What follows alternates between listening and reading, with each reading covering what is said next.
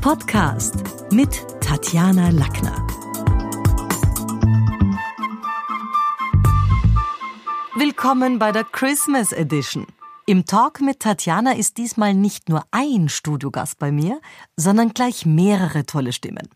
Ich habe einige Freunde der Schule des Sprechens, Lektoren, Dozenten und große Promisprecher, die immer wieder unser Haus besuchen in den letzten Jahren, um ein stimmliches Weihnachtsgeschenk gebeten. Für die Christmas Edition haben wir das gesammelt.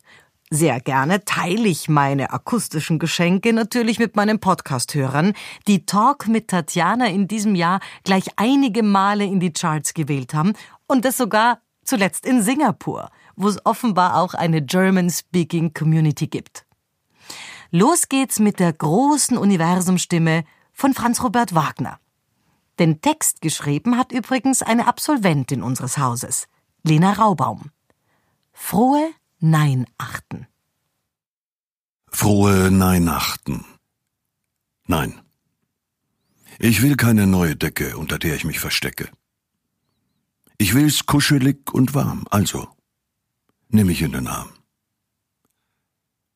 Nein, ich will keine DVD, die ich ab und zu nur sehe. Ich will Spannung, dazu Spaß, also komm. Erzähl mir was. Nein, ich will kein Computerspiel. Davon habe ich zu viel. Ich will einfach Zeit mit dir, also komm und spiel mit mir. Nein, ich will auch kein Telefon. Wozu brauche ich das schon? Ich will reden, brauche Ruhe. Also bitte hör mir zu. Nein, ich will auch kein neues Bett, wo ich zwar meine Ruhe hätte. Ich will wachsen, nichts erzwingen, bloß nicht immer Leistung bringen. Nein, ich will keine Sachen haben, tausende von Weihnachtsgaben. Ich will spüren Geborgenheit, möchte Halt und brauche Zeit. Will aus meinen Fehlern lernen oder greifen nach den Sternen. Und mein größter Wunsch allein, der ist, nur mit dir zu sein. Fast jeder in Österreich kennt noch den ehemaligen ORF-Anchorman Hans-Georg Heinke aus dem Fernsehen. Hans-Georg hat seit vielen Jahren bei uns Workshops über. Sein Workshop heißt Nachrichten lesen wie in der Zeit im Bild. Und von ihm hören wir jetzt die Josefslegende, die er auch selbst geschrieben hat. Der Weg nach Bethlehem ist lang, staubig und voller Steine. Volkszählung jetzt, das ist ein Dreck. Aber um uns, da schert sich ja keiner. Jetzt müssen wir auch noch aus Nazareth weg und das Kind kann jeden Tag kommen. Woher soll ich denn unterwegs ein Quartier fürs Kind Marie und mich nehmen? Mir ist die Sache ja noch immer nicht klar. Ich weiß nur eins, dass ich das nicht war. Aber neulich bei der Nacht bin ich plötzlich aufgewacht und krieg gleich einen ordentlichen Schrocken. Da sieh ich gleich nachher neben dem Bett an ausgewachsenen Engel hocken. Und der sagt zu mir, ob's das glaubst oder nicht, Josef, jetzt seid ihr bald zu dritt. Mach kein Ärger, kein Aufsehen, sei lieb zur Marie. Daher, halt seine Hand über sie und die. Jetzt machen wir uns halt auf die Socken.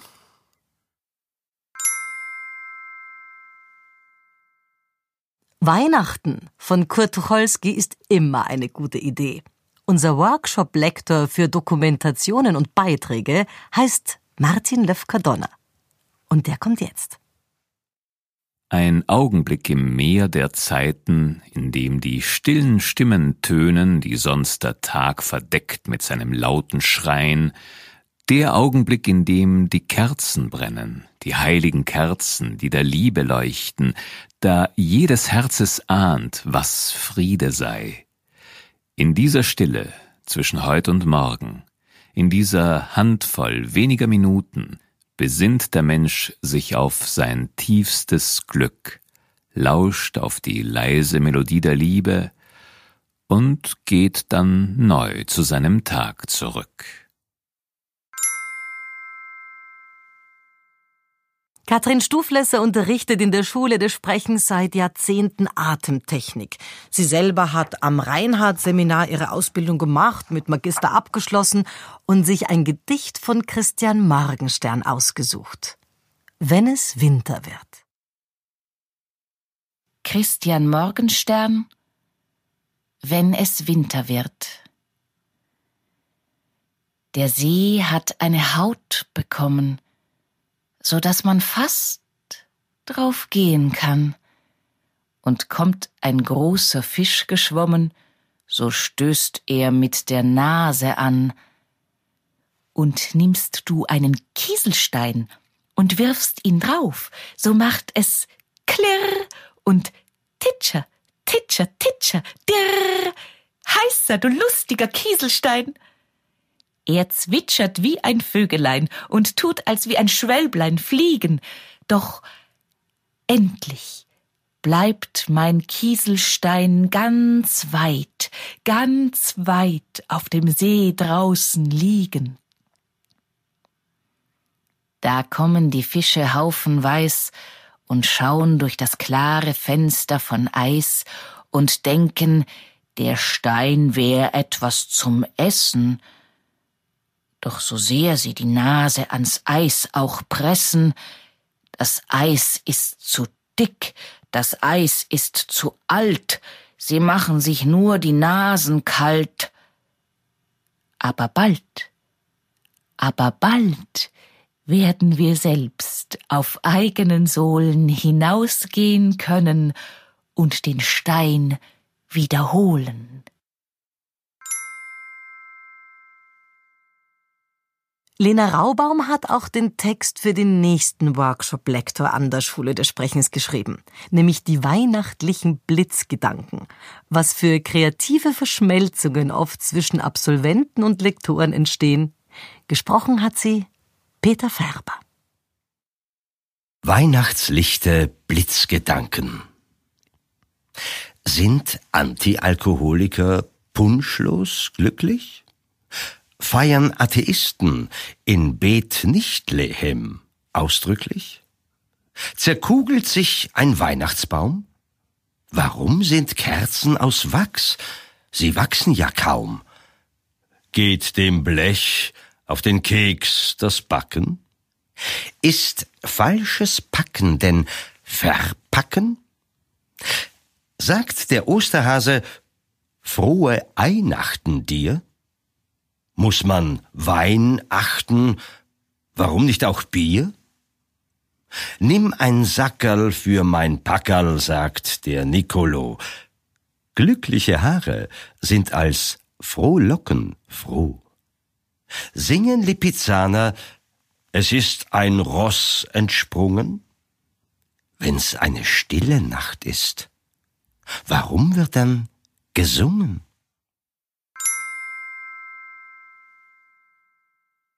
Günter Frank ist ein großer Entertainer, Moderator, Sänger und gelernter Maler. Er interpretiert einen Text von Abrahama Santa Clara. Vorbereitungen für das Fest am Jahresende. Abrahama Santa Clara 1644 bis 1709. Vorbereitungen für das Fest am Jahresende.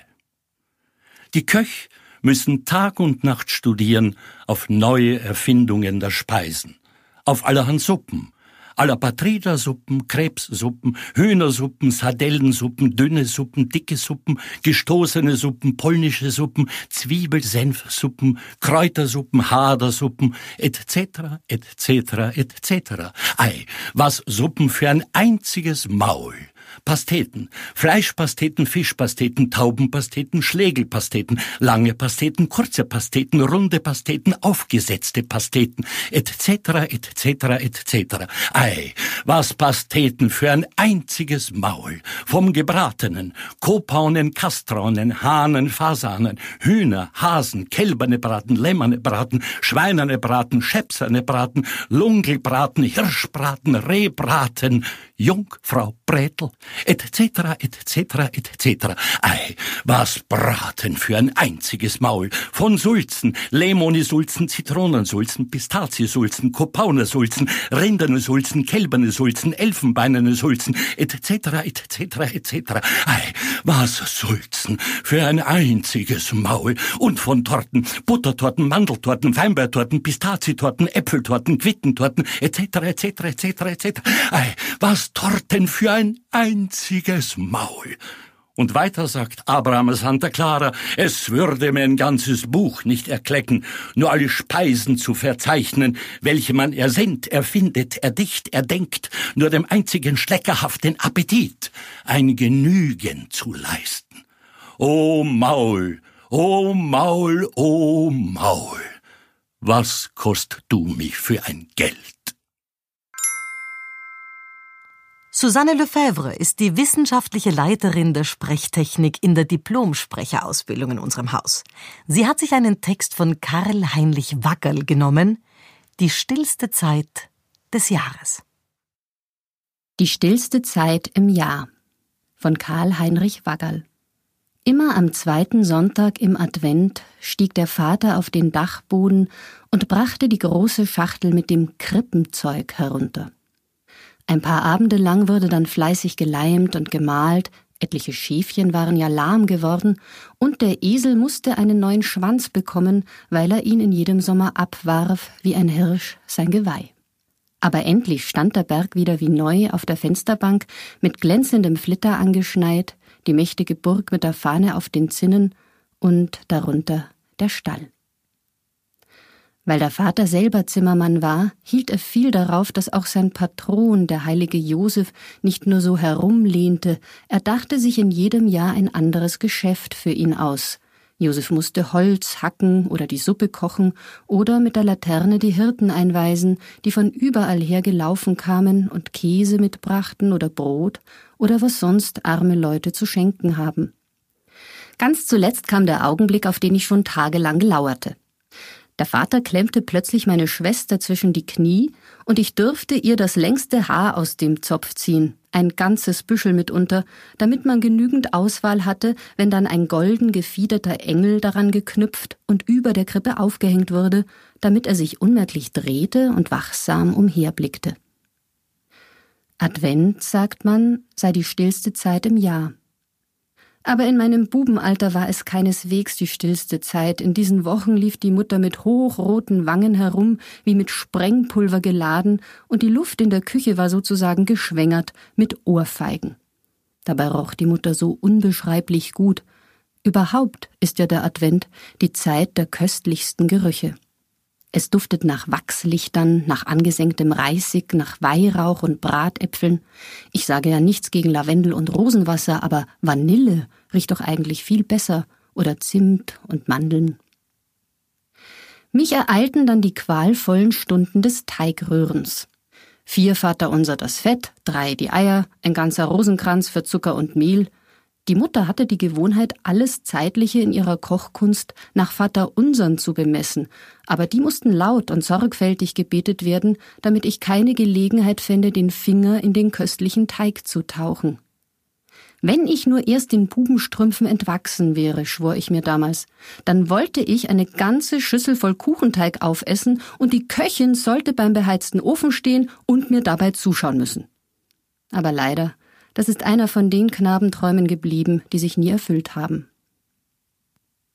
Kurz vor dem Fest, sinnigerweise am Tag des ungläubigen Thomas, musste der Wunschzettel für das Christkind geschrieben werden, ohne Kleckse und Fehler versteht sich, und mit Farben sauber ausgemalt.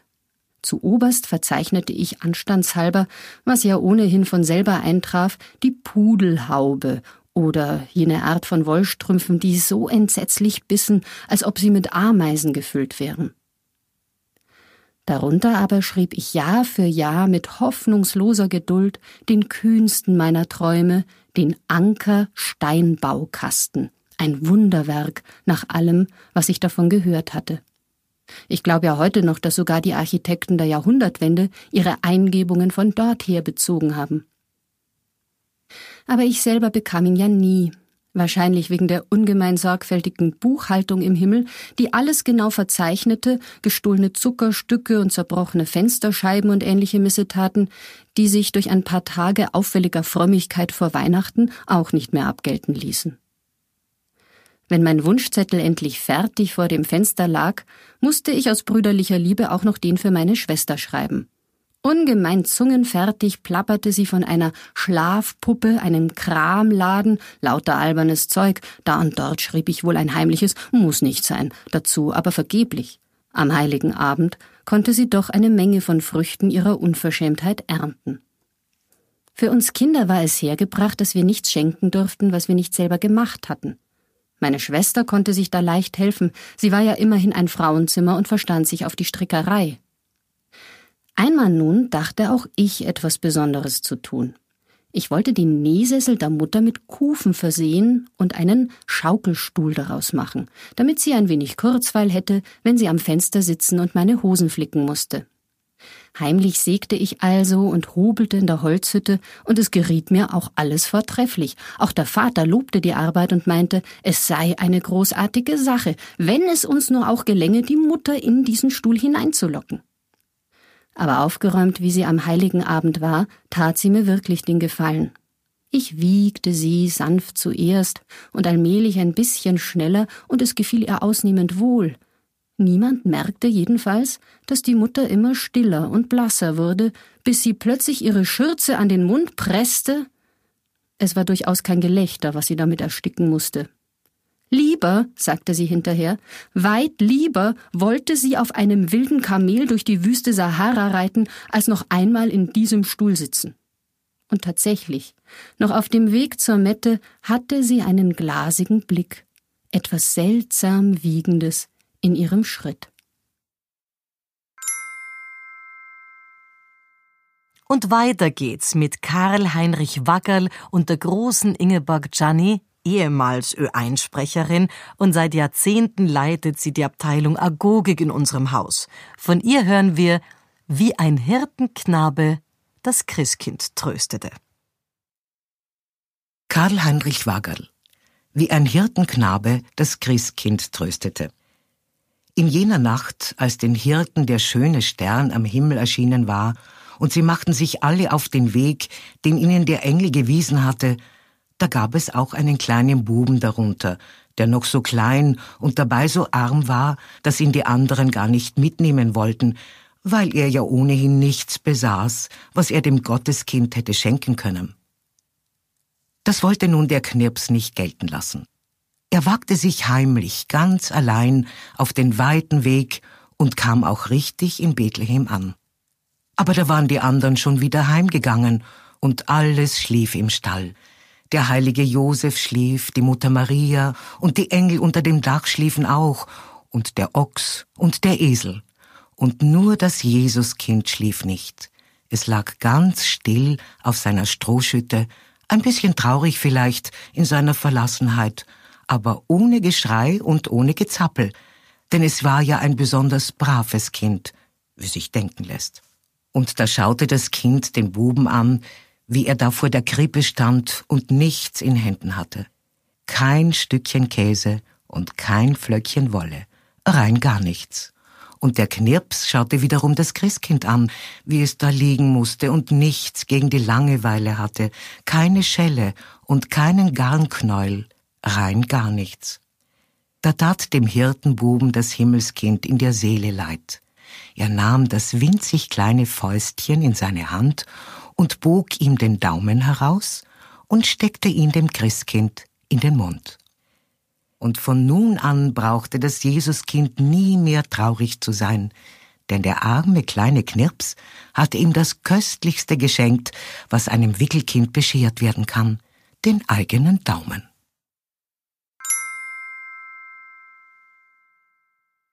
Der nächste Text ist von Fritz Mulia, gelesen von Franz Robert Wagner.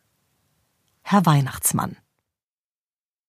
Eine Weihnachtsgeschichte eines großen, leider verstorbenen Kollegen und vielgeliebten Freund. Der Titel Der Weihnachtsmann. Ein Voyeur war ich nie, besser gesagt, keiner aus Passion. Aber einer, der gern durch die Ritzen guckt, ja, so einer war ich und bin es bis heute geblieben.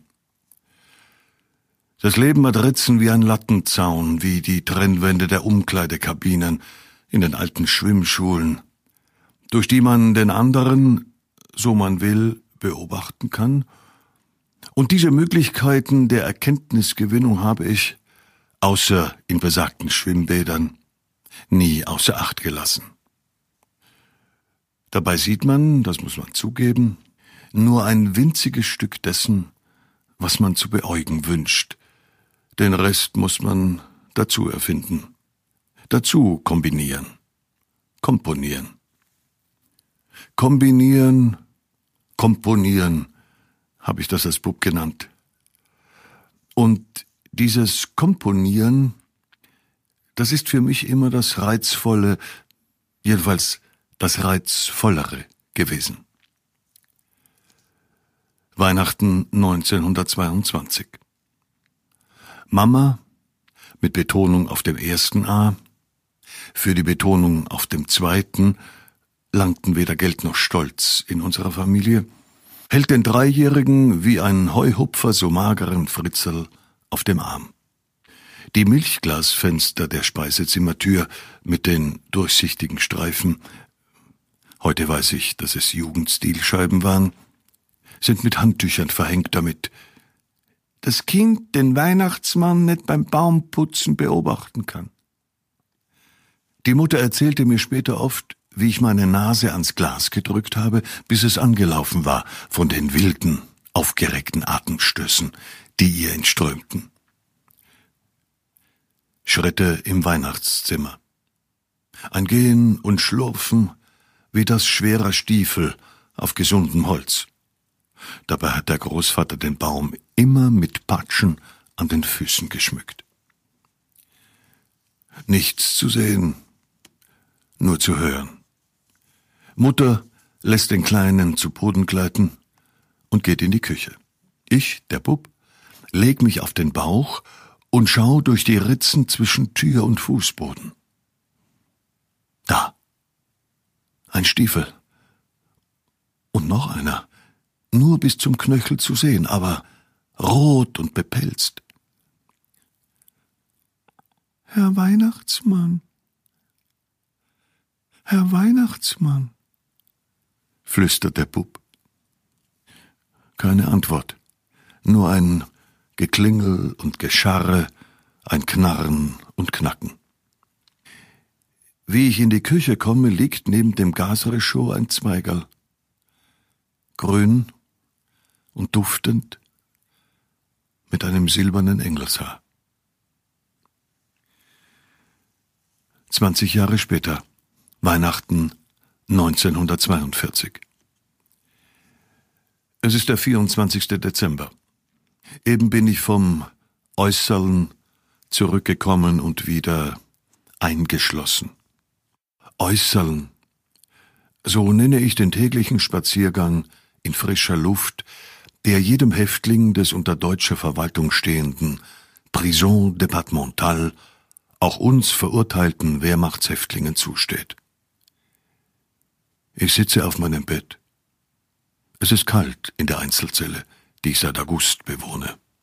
Vor zwölf Tagen fiel das Urteil und ich warte auf seine Bestätigung. Angst. Wann holen Sie dich? Wie lange noch? Es wird langsam dunkel. Das zentral geschaltete elektrische Licht ist noch nicht aufgedreht. Mir ist es recht so. Nur nicht sehen müssen. Die kalten Wände, das harte Bett, den Kübel für die Exkremente. Fahl ist das letzte Schimmer des Tages, das gefiltert durch das Gitter rinnt. Schlüsselgeklirre. Tritte von Stiefeln die Stiegen herauf, direkt auf meine Zelle zu. Mein Nachbar, der Feldwebel Nerat, aus Graz, klopft dreimal leise. Achtung! Sie kommen. Ich beginne zu heulen vor Angst. Zittere am ganzen Körper, schwitze, trotz der Kälte. Schlüssel ins Schloss der alten Holztür mit dem Guckloch. Leise geht die Tür auf. Nur einer steht draußen. Ein Alter in Infanterieuniform. Ganz allein. Ich atme auf. Er schaut verlegen um sich und zieht mit der linken Hand ein Backerl aus der Manteltasche. Es ist zwar verboten, Sie sollten es erst nach Weihnachten, aber wer hat Heiliger Abend ist? Da. So murmelt er leise. Er hält es mir entgegen, das kleine Feldpostbackerl von der Mutter. Ich nehme es und er will zusperren. Sind Sie auch Ostmerker? frage ich leise. Nein. Österreicher. Dann schließt er wieder ab. Zwei bis drei Minuten später leuchtet die 25 Watt Birne in ihrem Gitterkorb auf. Ich reiße das Paket auf. Ein paar Kekse, Zigaretten, Seife, ein Brief und ein Tannenzweigerl mit einem Engelshaar. Ich lege mich auf den Bauch, schaue durch die Ritzen zwischen Zellentür und Steinboden hinaus auf den Gang des alten Gefängnisses. Dann weine ich und flüstere. A Weihnachtsmann, a Weihnachtsmann. Und wieder zwanzig Jahre später. Weihnachten 1962. Ich putze den Baum auf, gehe im Zimmer umher, hänge da ein Bonbon, dort eine vergoldete Nuss an die Zweige. Draußen im Vorzimmer liegen meine zwei Buben vor der Tür. Die zwei anderen sind schon groß und bei den Omis untergebracht. Ich weiß genau, was sie tun. Sie schauen durch die Ritzen zwischen Tür und Teppichboden. Der kleine Xandl und der erst zwei Jahre alte Martin flüstern Wer ist denn da drinnen? Ich beug mich tief und antworte mit verstellter Stimme äh, Der Weihnachtsmann. Der Weihnachtsmann. Dann hänge ich an Engels Haar an ein kleines grünes Zweigerl. Und heute, 20 Jahre später, Weihnachten 1982. Die Buben sind groß, die Welt ist nicht mehr so romantisch. Schade. Der Baum ist geputzt, die Herren Söhne werden sich ein bisschen verspäten. Ich nehme den Hund, sage der Mama, wir sind bei der Betonung auf dem ersten A geblieben. In zwanzig Minuten bin ich wieder da. Ich gehe hinaus in die Winternacht, denke, erinnere mich. Bei einem Haus bleibe ich stehen und schau durch eine Ritze im Gartenzaun. Ein Fenster ist beleuchtet, die Kerzen brennen. Der Hauswart hält seinen Buben bei der Hand. Aus dem Radio tönt Stille Nacht, heilige Nacht, alles. Ich kann nicht widerstehen. Kurz halte ich den Hund, beug mich nieder und hebe ein Steinchen auf, ein Steinchen wie ein kleiner Schneeball. Ich werfe es ans Fenster und weiß, was der Vater seinem Sohn, der jetzt zum Fenster schaut, sagt. Ja, Bub, das war der Weihnachtsmann. Der Weihnachtsmann. Ruhig, gelöst und still gehe ich mit meinem weißen Hund in die weiße Nacht. Vielleicht, ja, vielleicht begegne ich ihm einmal wirklich, dem Herrn Weihnachtsmann. Ich habe die Hoffnung noch immer nicht aufgegeben.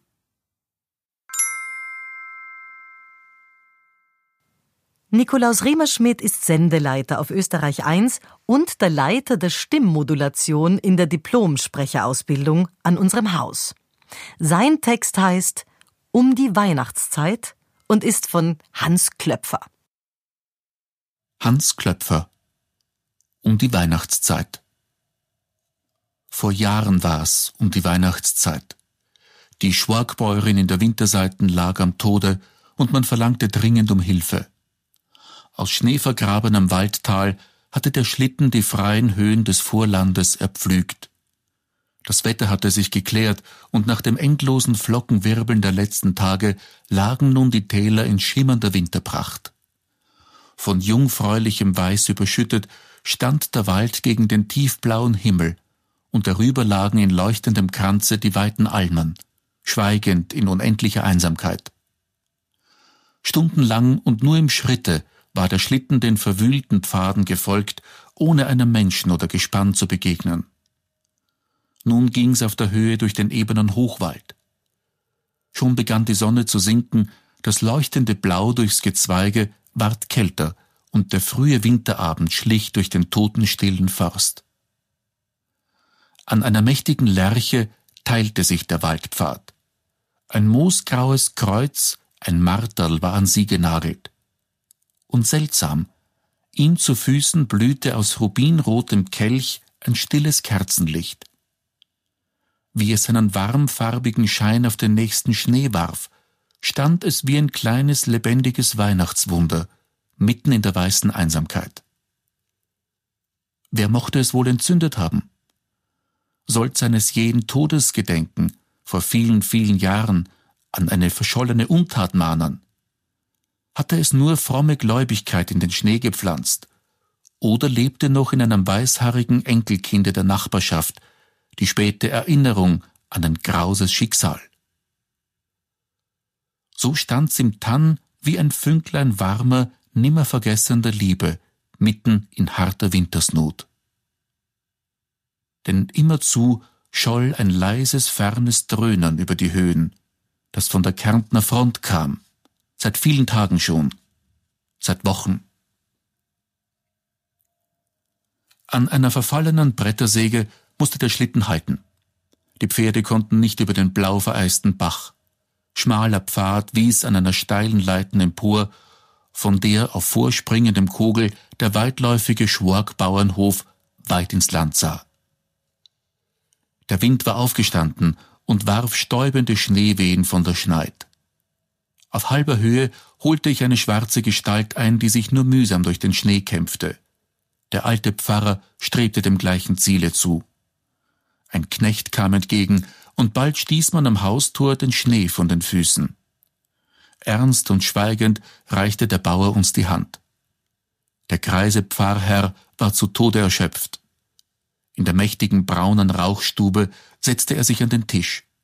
Still ging das Gesinde ab und zu. Man sah, es stand ganz schlecht um die Mutter. Und als der Arzt aus der Kammer trat, wussten sie's, dass nur mehr der Seelenhirt ihr nützen konnte. Eine bange Stille lag über dem weiten Hause. Drinnen ging die Hausmutter auf die letzte Reise und bereitete sich allein mit ihrem alten Pfarrer auf ein gottseliges Sterben vor. Vor der Kammertür knieten die Hausleute und die nächsten Nachbarn, der Bauer voran mit den größeren Kindern. Im Hintergrunde zur Seite stand über den langen Stecken gebeugt der blinde Ahnlvater, eine biblische Hirtengestalt in weißrötlichem Krausbart, wie der Apostel Andreas. Das scheidende Licht des Wintertages lag fahl über den Häuptern im dunklen Raum. Am Gangfenster, im gelben Abendschein, lehnte Regina, die 16-Jährige, und betete mit hoher, klarer Kinderstimme aus dem alten Gebetbuch mit den großen Buchstaben und den Messingschließen, die Allheiligenlitanei. Und da traten sie leibhaftig aus den mürben, braunen Blättern des alten Buches und stiegen hernieder in den einsamen steirischen Almbauernhof. All die Apostel und Heiligen, die Märtyrer und Propheten, Könige und Einsiedler und heiligen Frauen, im Prunkmantel und Asketenhemd und der schimmernden Rüstung des Kriegers. Ein langer, trostreicher Reigen, der die Seelen der Betenden mit innerem Glanz erfüllte. Nach jedem Satze tönte das Bitt für uns im Dreiklang harmonisch durch den Raum, und der Holzbau gab dem leise raunenden Gebete einen warmen Widerklang, wie dem Tone aus einer alten Meistergeige. Dann wurde die Kammertüre geöffnet. Der Pfarrer spendete der Sterbenden die letzte Ölung. Wieder knieten alle gedrängt in der Kammer, und Regina las beim Kerzenlicht das schöne alte Gebet für das allgemeine Anliegen der ganzen Christenheit. Allmächtiger ewiger Gott, Herr himmlischer Vater, sieh an mit den Augen deiner endlosen Barmherzigkeit unseren Jammer, Elend und Not, erbarme dich aller Christgläubigen, für welche dein eingeborener Sohn und Herr und Heiland Jesus Christus in die Hände der Sünder willig gekommen und auch sein kostbares Blut am Stamme des heiligen Kreuzes vergossen hat. Durch diesen Herrn Jesum ende ab, gnädigster Vater, die wohlverdiente Strafe, gegenwärtige und zukünftige Gefahren, schädliche Empörungen, Kriegsrüstung, Teuerung, Krankheiten und betrübte armselige Zeiten. Erleuchte auch und stärke in allem Guten geistliche und weltliche Obrigkeiten und Regenten, damit alles befördern, was zu deiner göttlichen Ehre, zu unserem Heile und zum gemeinsamen Frieden und zur Wohlfahrt der Christenheit gedeihen mag. Mit schwerem Herzen folgten heute die Knienden dem altvertrauten Gebete. Denn immer und immer wieder klang durch die niedersinkende Nacht aus länderweiten Fernen ein dumpfes Knurren, bald leise und kaum geahnt, bald lauter wie ein schütterndes Rucken und Heben. Dort würfelten die Großen der Erde um das Schicksal der Welt und verloren im Strom der Völker trieben Söhne und Brüder einem dunklen Schicksal entgegen. Davon fühlte die Mutter nichts mehr. Sie lag röchelnd in den letzten Zügen. Erloschenen Blickes sah sie starr nach der niederen Decke. All das, es lag versunken schon weit hinter ihr. Und so flog ihre Seele fort durch die weiten Tore der Augen, fort aus der engen, armen steirischen Heimat in die weite, kalte Unendlichkeit. Das Gebet war verstummt. Leise trat der Bauer ans Bett und mit tropfenden Augen schloss er der treuen Lebensgefährtin die blassen Lider. Wir traten wieder in die große Stube. Da saß am Ahorntisch der alte Einleger Josel im Kreise der Kleinsten und fügte ihnen aus groben Händen gar behutsam ein Wägelein von weißem Lindenholz. An einem Faden drehte sich überm Tisch ein kleines frisch grünes Tannenbäumchen, das in den nächsten Tagen mit Papierschleifen und Äpfeln geschmückt werden sollte für den nahen Weihnachtsabend. Der todmüde Pfarrer blieb bis zur Nacht auf dem Hofe, ich aber musste wieder nach Hause. Wieder pflügte der Schlitten durch den dunklen winterlichen Frost. Silbern klangen die Glöcklein. Am Kreuzweg glomm noch immer das Lichtlein, wie ein Tropfen kirschroten Blutes in der weißen Todeseinsamkeit. Vom Fernher aber scholl das leise Dröhnen die ganze Nacht hindurch. Und alle haben wir in jenen Weihnachtstagen auf den Frieden im kommenden Jahr gehofft. Beim nächsten Text ist die Quelle unbekannt. Dafür kennen wir den ehemaligen Moderator der Kinosendung Trailer fast alle noch. Frank Hoffmann spricht den weihnachtlichen Anrufbeantworter. Der weihnachtliche Anrufbeantworter. Thaddäus Hasenöhrl richtete sich in Hitzing, wo die neuen Eigentumswohnungen für wahr nicht billig sind, seine neue geräumige Wohnung zunächst mit allen möglichen neuzeitlichen Geräten ein. Das Bett stand noch nicht darin, aber auf dem Boden befand sich ein Telefon mit einem Anrufbeantworter. Hasenödel, der damals noch ziemlich jung war, besprach, wie es üblich ist, den Anfang des Bandes. Hier ist der automatische Anrufbeantworter von Thaddeus Hasenödel. Ich ersuche Sie, mir eine Nachricht zu hinterlassen. Sie haben drei Minuten Zeit. Bitte sprechen Sie jetzt. Der Onkel von Thaddeus, er konnte nichts dafür, dass er Adolf hieß, sprach am heiligen Abend Folgendes auf das Band. Servus, Thaddeus. Hier spricht Onkel Adolf. Ich möchte dir gern für Weihnachten etwas schenken. Aber was? Also, hm, meine Markensammlung. Ähm, nein, die behalte ich mir doch. Äh, vielleicht gebe ich dir meinen für mich nicht mehr notwendigen Biedermeierkasten. Äh, aber nein, den möchte ich eigentlich auch nicht hergeben. Was soll ich dir nur zu Weihnachten schenken?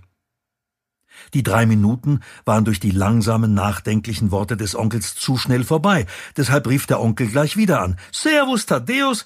Hier spricht wieder Onkel Adolf. Ich möchte dir, wie gesagt, gerne etwas zu Weihnachten schenken. An alles Mögliche habe ich gedacht. An die gut erhaltene Vitrine, und die geschliffenen Gläser von der Tante Amalia, Gott hab sie selig. Oder vielleicht kannst du mein anderes Auto? Die Zeit ist halt ein relativer Begriff.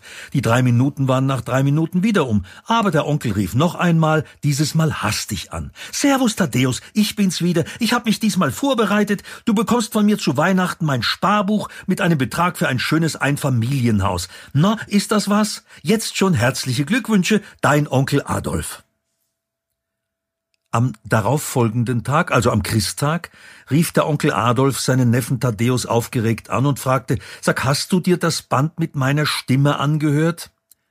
Nicht bös sein, antwortete etwas verlegen und zugleich verärgert der Neffe. Nach deinem zweiten Anruf habe ich nicht mehr zugehört und das Band dann gelöscht. Gott sei Dank, erwiderte der Onkel, hängte nach einem flüchtigen Gruß auf und ließ sich befreit auf das Sofa fallen, wobei er sich dachte, gut, dass die meisten jungen Leute heutzutage so nervös sind, denn um das viele Geld hätte es mir dann doch sehr leid getan.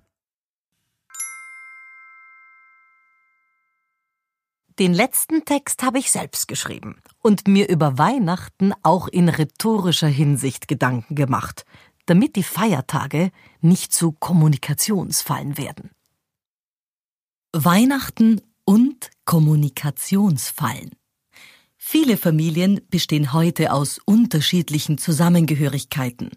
Da gibt es die Kernfamilie, Schwiegerleute, neue Liebschaften, alte Beziehungen, Ex-Partner, die eigenen Kinder und Mitgebrachte. Kurz, wir leben heute im bunt zusammengewürfelten Konstellationen mit unterschiedlichen Lebensmodellen. Das ist während des Jahres seltener problematisch, aber ausgerechnet zu Weihnachten tauchen die Verschiedenheiten gleich in Serie auf. Vieles wird auf einmal sichtbar und die feierliche Stimmung stellt sich dann nicht auf Knopfdruck ein. Atmosphäre fällt schließlich nicht von den Wänden, sondern bedeutet harte Arbeit. Die kleinste Irritation oder eine schmissige Bemerkung reichen, um die letzten Türen des Adventkalenders lieber wieder enttäuscht zuzuschlagen. Jeder erwartet schließlich etwas völlig anderes vom großen Fest. Das beginnt schon beim Wetter. Die harmlose Bemerkung, weiße Weihnachten wären wieder mal schön gewesen, nicht? Läuft Gefahr, den Konter zu ernten. Geh bitte willst Schnee schaufeln, das fehlert man noch. Also ich habe in den letzten Wochen weiß Gott genug geschuftet. Auch hat die legitime Frage eines neuen Familienmitgliedes, gibt es bei euch am Heiligen Abend eigentlich Karpfen oder Gans, oft schon zu kulinarischen Glaubenskriegen geführt. Wo liegt also das Problem? Die Kindheitserinnerungen jedes Einzelnen unterscheiden sich gänzlich voneinander. Nie wurde vorab darüber gesprochen, was jeder aus seiner Kindheit ursprünglich mit Weihnachten verbindet und welche subkutanen Erwartungen damit automatisch abgespeichert sind. Was hat die Oma etwa schon als Kind geliebt? Oder was auf der anderen Seite finden die Weihnachtsmuffel in der Familie so tragisch sinnlos an diesem Event? Viele leise, und auch einige laute Erwartungen gilt es unter einen festlichen Hut zu bekommen. Dabei soll die Hutschnur aber nie reißen. Der eine will in die Christmette, der andere geht nach dem Festmahl sicher nicht mehr vor die Tür. Fernsehen ist für viele am heiligen Abend klares No-Go. Die Uromi oder das Enkelkind hätten jedoch nach der Bescherung gar nichts dagegen einzuwenden. Manche würden gerne singen, Flöte oder Klavier spielen, die anderen ein Stück aus der Bibel lesen, die dritten den Konsumirrsinn thematisieren oder einfach den neuesten Firmengossip austauschen. Bei ganz vielen läuft der Währungsumrechner. Was habe ich investiert und was dafür bekommen? Gekostet hat es schließlich auch dieses Jahr wieder genug, nicht nur Geld, sondern auch Zeit und vor allem Nerven. Und dann ist da noch das Thema mit den Geschenken. Nicht jedes trifft unseren Geschmack. Einige Päckchen geben dem Schenker maximal ein Alibi. Ja, er hat etwas besorgt. Nein, wir können es wirklich nicht brauchen und fühlen uns auch nicht besonders erkannt oder dadurch wertgeschätzt. Ein tapferes Lächeln verlangt der feierliche Rahmen dennoch. Vor Weihnachten eine Marktforschung in der eigenen Familie über die Erwartungen zum 24. Dezember zu beauftragen, ist sicher wenig sinnvoll. Außerdem sind die bekennenden Xmas-Gestalter ohnehin nur dünn gesät. Dabei sein wollen alle. Etwas beitragen die wenigsten. Meistens wird man in der liebevollen Planungsphase der Vorweihnachtszeit genervt abgespeist mit Du, ich wünsch mir gar nichts. Am liebsten sind wir einfach nur beisammen und halten es dieses Jahr einmal sehr schlicht. Wehe jedoch der heilige Abend naht und die Dramaturgie genügt dann nicht. Wo also liegt die Lösung? Erkenntnis Nummer eins. Der Mensch, psychologisch gesprochen, strebt gar nicht nach Lösung, sondern Erlösung. Warum? Jede Lösung wirft gleichzeitig ein neues Problem auf. Beispiel eine Trennung löst zwar alte Streits auf und die ehemaligen Partner ab, sie schafft aber auch neue Probleme. Etwa, wo feiern die Kinder dieses Jahr? Lösen tut gut, schafft aber auch neue Themen und Sorgen. Erkenntnis Nummer zwei. In jeder Psyche wohnt ein Fatalist. Dieser Fatalist kämpft den ganzen Tag darum, dass das eigene Selbstkonzept keinen Schaden erleidet. Wie? Durch Kommunikation. Sollten Sie beim Lauschen der CD beispielsweise jetzt gerade das Gefühl haben, die Frau erzählt den blanken Unsinn, dann werden Sie, je nachdem wie bedroht Ihr Selbstkonzept durch meine Worte ist, jemand anderem davon berichten. Das tun sie vor allem in der Hoffnung, dass er sie in ihrem Kopfschütteln bestätigt. Die vielen Glaubenssätze, Meinungen, Wertekorsette und Überzeugungen, die wir vor uns hertragen, sie alle sind leuchtende Reklameschilder für unser Selbstkonzept und damit Produkte unserer Psyche. Kurz, durch Worte werden Fatalismen nach außen verteidigt. In diesen Erklärungen, Rechtfertigungen oder Killerphrasen geht es nicht zimperlich zu. Weihnachten bietet also einen genialen Nährboden für Divergenzen und unterschiedliche Sichtweisen. Das erklärt auch, warum Weihnachten für viele psychisch geradezu bedrohlich ist und das nicht nur, weil sie einsam sind, sondern vielmehr deshalb, weil sie sich von den Ichs der anderen und deren Warten angegriffen fühlen. Darum unterhalten wir uns auch lieber mit den Menschen, die mit uns auf einer Wellenlänge liegen. Wie wohltuend. Denn wo die Chemie stimmt, wittert unsere Psyche keine Gefahr. Erkenntnis Nummer drei. Gleichklang ist noch keine Harmonie. Gleichklang hieße, jeder schwingt in der gleichen Frequenz. Das würde jedoch nur eine Verstärkung bedeuten, aber noch keine Klangfülle. Dennoch sind wir laufend auf der Suche nach Verstärkung, Bestätigung und Feedback. Sobald der Liebste uns widerspricht, also unser Selbstkonzept nicht bestätigt und stattdessen beispielsweise der Schwägerin beipflichtet, schlägt unsere Psyche Alarm. Oft wird fehlende Bestätigung durch den Partner mit mangelnder Wertschätzung gleichgesetzt. Aha, ihr gibst du also wieder mal recht. Soll heißen, mein Selbstkonzept erscheint dir gerade deutlich weniger attraktiv. Und genau da liegen die Gefahren von Weihnachten. Was wird paraverbal alles erzählt? Wie offen auf der Zeile geredet und wo wird hörbar laut geschwiegen. Beobachten Sie sich deshalb selbst, betrachten Sie gelassen die Psychokonzepte der anderen und achten Sie auf die lauernden Kommunikationsfallen. Weihnachten ist auch für Rhetoriker manchmal anstrengend, aber die Feiertage, Zeit mit den Kindern und die Ruhe der Stadt sind immer genüsslich. Das war's für heute. Besuchen Sie mich doch in der Schule des Sprechens in Wien.